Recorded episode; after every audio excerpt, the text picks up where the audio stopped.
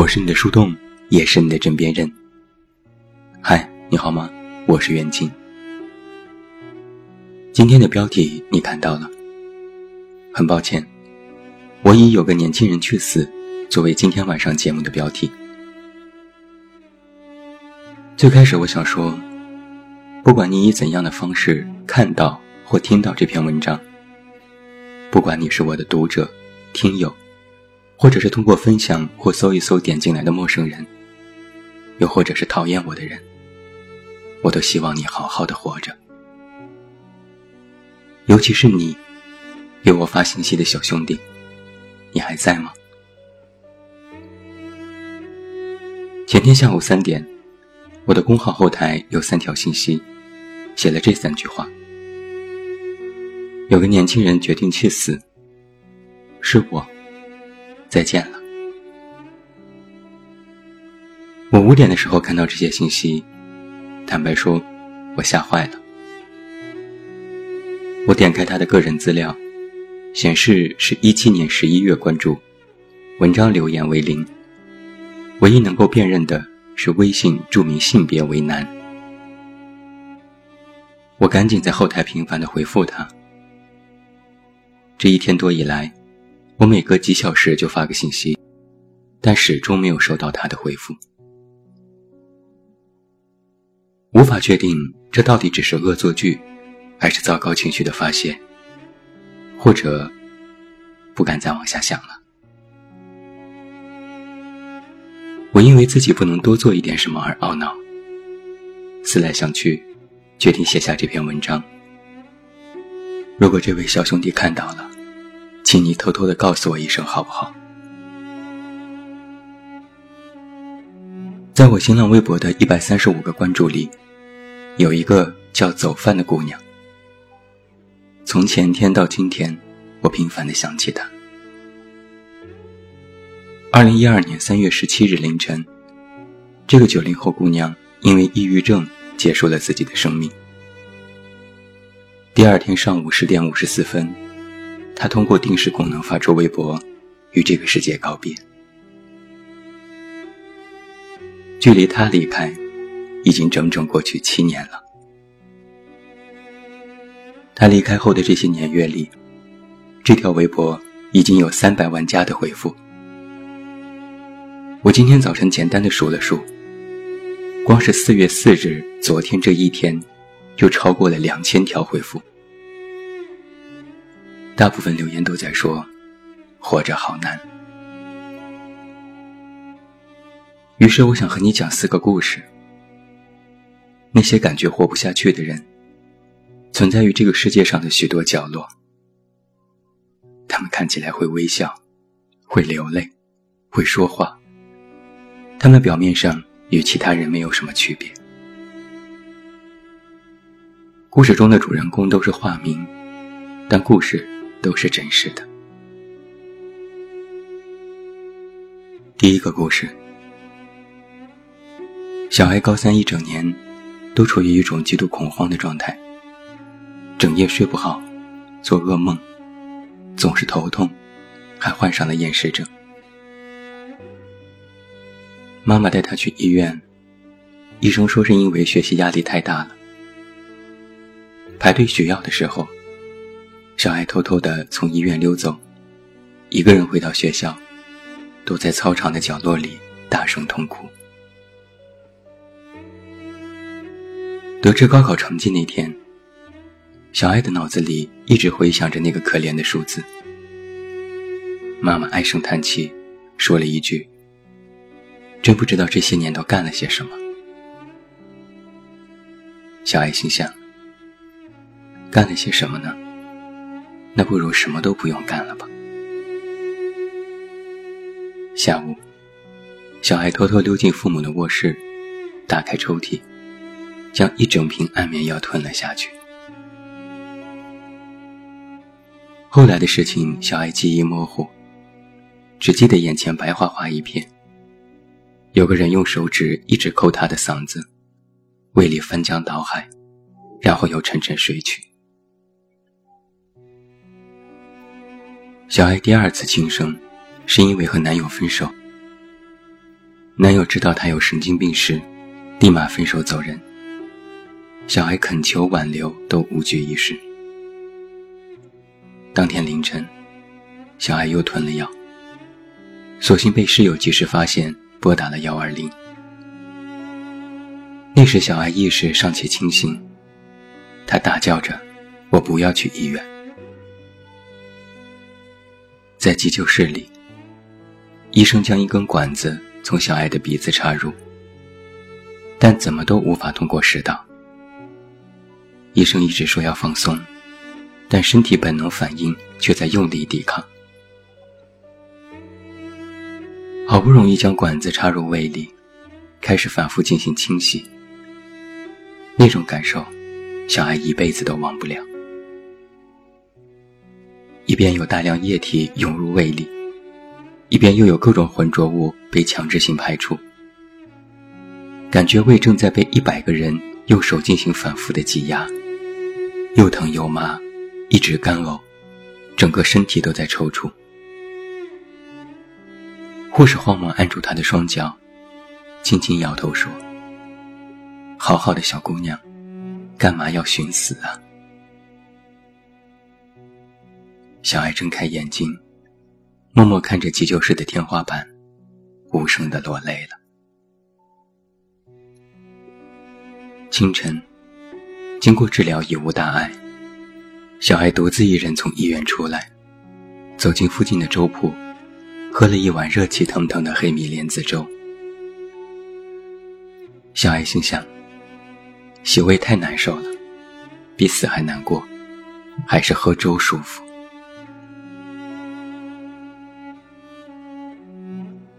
第二个故事。去年，娜娜离婚了。当年决定要和男人闪婚的时候，全家人都在反对。但处于狂热爱恋中的她，完全听不进去任何意见，毅然决然选择跟着爱人远走他乡。曾经那个男人对娜娜的确不错，但很快他就本性暴露。娜娜发现自己上当，也不是没有妥协过。当初劝她不要结婚的家人，现在都在劝她再忍忍。但一次次妥协后，带来的是男人的变本加厉。于是，娜娜又不顾家人的反对，选择了离婚。收拾好所有的行李，像个逃兵一样逃回家。家人的脸色不太好看。娜娜把自己关在卧室里，第一次认真去想，要不要从窗户跳下去。躺在床上刷手机，看到一个视频里，有个人因为分手在虐待一只猫。她猛地从床上跳起来，当即买票，又一次回到男人的城市，带回了他们曾经养的一只虎斑。后来，娜娜重新找了一份工作，租了一间小屋，尽量让自己独处，治疗漫长的分手伤痛。唯一陪在她身边的，只有这只叫做豆豆的猫。豆豆很乖，会在娜娜下班时等在门口，时不时躺在地上耍赖，蹭娜娜的腿求抱抱和抚摸。晚上睡觉的时候，也会睡在娜娜身边，紧紧贴着她的胳膊。有时娜娜一个人偷偷哭，豆豆会悄悄走过来，扬起小脸儿，静静地看着她，然后跳到娜娜的腿上，轻轻用头顶着她的肚子，依偎在她怀里。有时豆豆调皮，满家撒野飞跑。会蹭掉桌上的杯子，娜娜生气的瞪起眼睛。豆豆一看她的表情，就会消停下来，蜷缩到一旁，偷看娜娜的反应。有时娜娜也会想起那个男人，会喃喃自语。开着电脑听着歌，抱起豆豆，给他讲那些往事。这时豆豆不吵不闹，伸出舌头，轻轻地舔娜娜的手指。娜娜说：“想一想，我不是一无所有，我还有只猫，它也只有我。”偶尔逛微博的时候，娜娜如果看到有谁说不想活了，都会评论一句：“养只宠物吧，真的，它会治愈你。”第三个故事，小图曾经在医院的精神卫生科认识过一个病友。那一天，他们正好看同一个专家。在做抑郁检测的时候，那个病友偷偷的凑过来对小图说：“自杀倾向不要选无，你选了，他们也不会信的。”抑郁门诊里有许多青少年和老年人，还有各种年纪的女人。小图有时看着他们，心里会涌起阵阵难过。他怀疑到底是自己病了，还是这个世界病了。小图看病数年，只结识了这一位病友。有时他们会在微信上闲聊胡扯，一般都是病友激情昂扬，小图简单附和。他们都喜欢一个先锋摄影师，一起看过展览。有一天，病友发来一首诗，说是这个摄影师写的。诗的题目是《我的妈妈》。我的妈妈，可能一辈子都没有机会坐我的婚车，但她还是有很大的机会，可以坐一次我的灵车。小图看得头皮发麻，吐槽这是什么鬼。病友说：“你不懂，这是后现代主义。”后来，这个摄影师跳楼自杀了。并友发来许多条语音，说太失望，怎么轻易就能投降，实在太怂。他在语音里大喊：“我要和这个操蛋的世界斗到底。”可过了一段时间，病友失去了音讯，语音通话不接，微信信息不回，朋友全部更新。某次小图去复诊，和医生聊起这个病友。医生说他很久没有来过了。他是双向抑郁，如果一直保持亢奋状态，恐怕情况不会乐观。小图不敢细想事情的结果，只偶尔给病友发几条微信，但依然没有回复。前几天。微博上传出这位义工摄影师的黑料，又一次引起争议。有人评论说：“人都已经走了，再纠结这些有什么意义呢？”小图给病友发信息：“你知道吗？你不在的这些日子，世界还是老样子。”过了一会儿，小图又发了一条信息。你真怂。不过，现在换我来逗吧。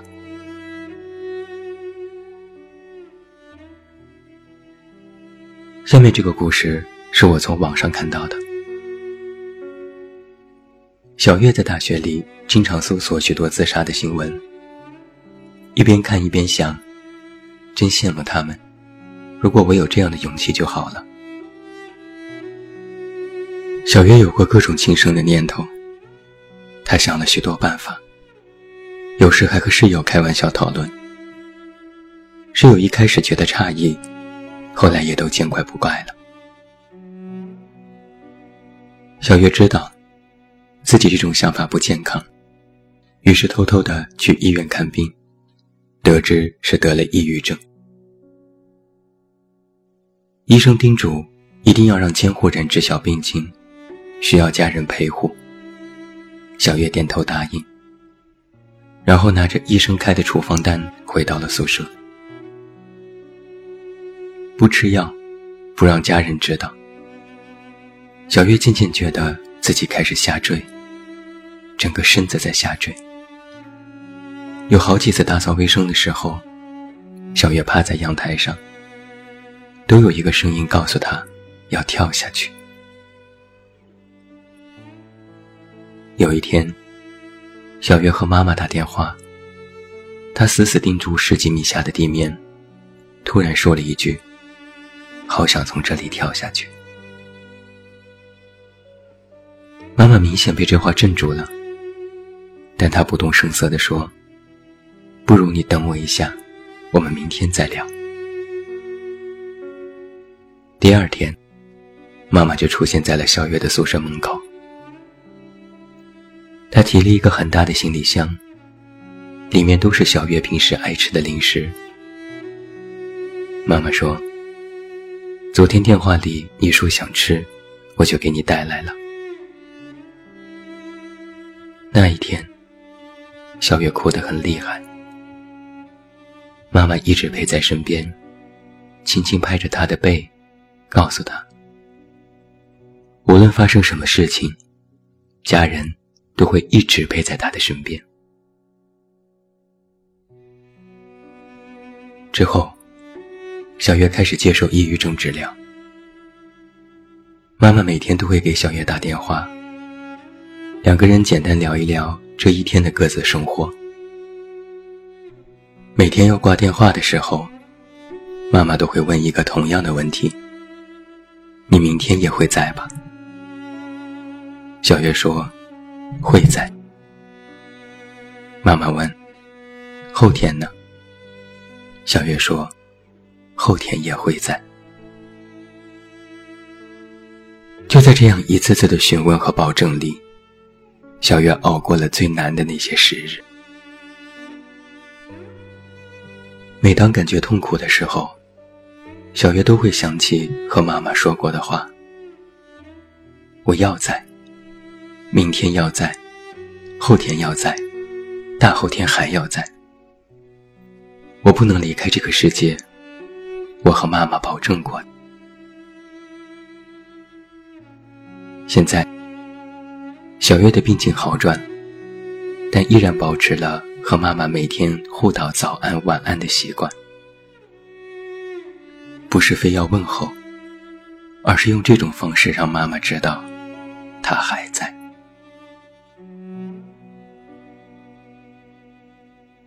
讲完这四个故事，我觉得自己也好受一点了。作为一个抑郁症患者。我特别清楚的知道那种内心煎熬的感受。时至今日，我都定期去复诊，每晚吃药，一刻不敢松懈。觉得烦躁时，我会读《金刚经》，里面有这样一句：“过去心不可得，现在心不可得，未来心不可得。”我们不必高估自己的力量。许多事情其实不可控制，想呼喊，想求救，想逃离，想振作。每一个想要轻生的人的背后，都曾用力做过挣扎。只是有时很可惜，声音太飘渺，微弱到无人听到。但是，求求你，真的在试着。面对一次这个世界吧，你是一个很重要、很重要的存在。这不是责任，而是一种状态。人生或许就是一场艰难接着另一场艰难。我们无形中接受了这样的设定，这没办法。但这琐碎的人间烟火，难道就真的没有一点值得你留恋的地方吗？看到花的时候觉得花美，看到蓝天的时候觉得天美，遇到爱人的时候觉得爱美，独处的时候觉得自己美。人生实苦，你也不会立地成佛。那就要在这细碎的人间里，找到一些散落的日常，他们就是你的治愈系良方。悬崖上的花，不必跳下悬崖，也可以欣赏。很多事情，我都会说要靠你自己。唯独轻生这件事上，你一定不要独自一人硬撑。这不是一件一了百了的事情，这并不 OK。这件事永远都不会是一件 OK 的事。所以啊，这位给我留言的小兄弟，我不知道你是否能够听到或看到这篇文章，但我真心期盼你能给我一个回应。我会一直在这里等你。我这里有文章，有套路，有广告，有分享。如果你不满意，我会更加努力，好好的写。只要你来，好不好？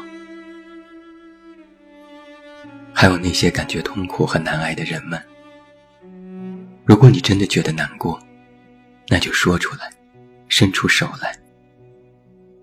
会握住你手的人，其实不远，就在你触手可及的地方。如果你真的觉得再也无法忍受，再也活不下去了，再等等，好不好？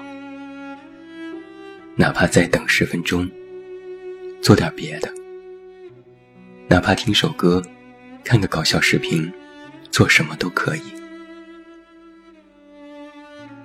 人生路到半途，你已经做的挺不赖的了，真的。山海皆可平，难平是人心。但这世界少了谁都不开心。祝你晚安，好好活着。我是远近，我们明天再见。